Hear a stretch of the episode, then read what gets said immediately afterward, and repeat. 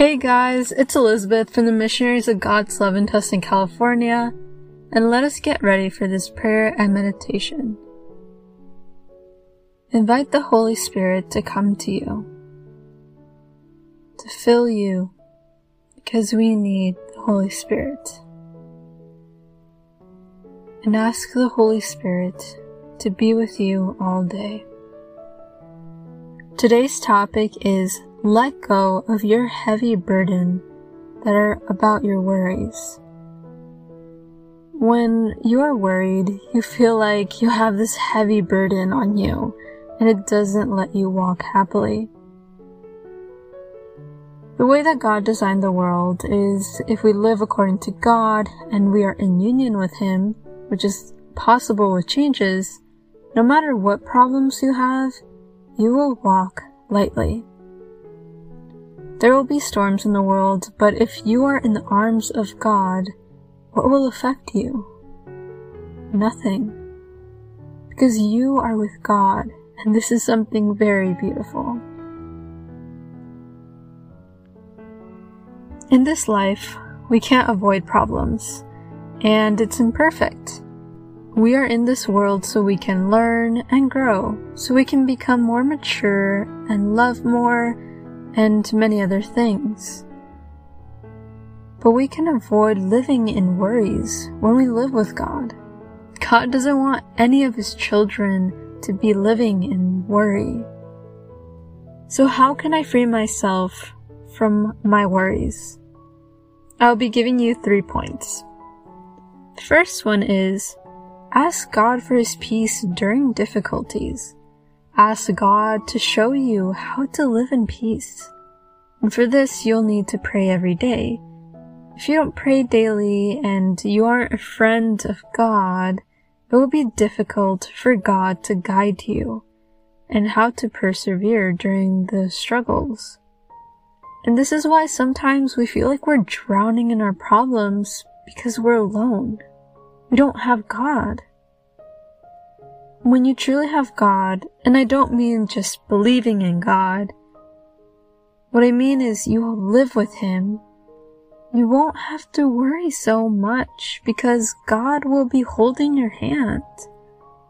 Yes, we do get worried because we forget that God is with us, but when you pray with your friend every day, God liberates you from those problems, or God sometimes lets us sit in those problems depending on what God's will is.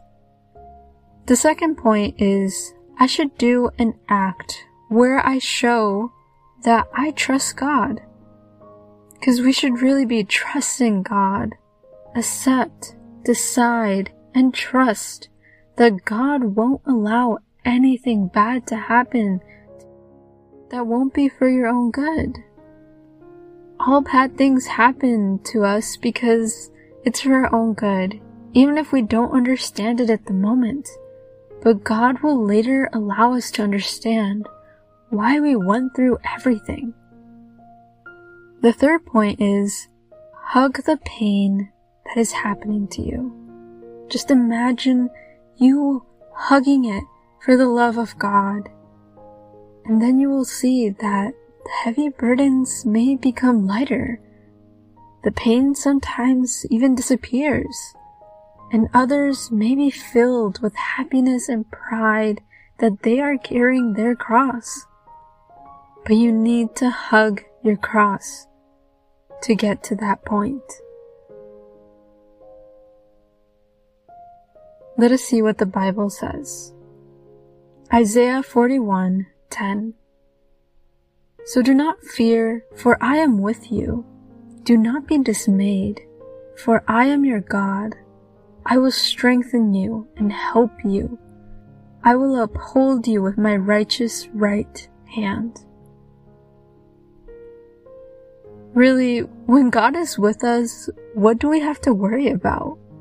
We should more worry about when we have moved away from God, when He is not with us, when we have ignored or pushed Him away we should worry when we are not with God. 1 Peter 5 Verse 7 reads, Cast all your anxiety on him because he cares for you. Trust in God and he won't fail you. Psalm 94:19 reads, When anxiety was great within me, your consolation brought me joy. Is this possible that when my anxiety increases, that God's consolation and his comforting also increases too and even brings joy? This is where the problem does not weigh us down anymore. And sometimes very intimate moments with God happens when people are going through struggles. So continue talking with God and ask the Lord, have I given you my heavy burdens, problems, worries? Or do I continue to carry them? Tell God, Speak to me, O Lord, for your servant is listening.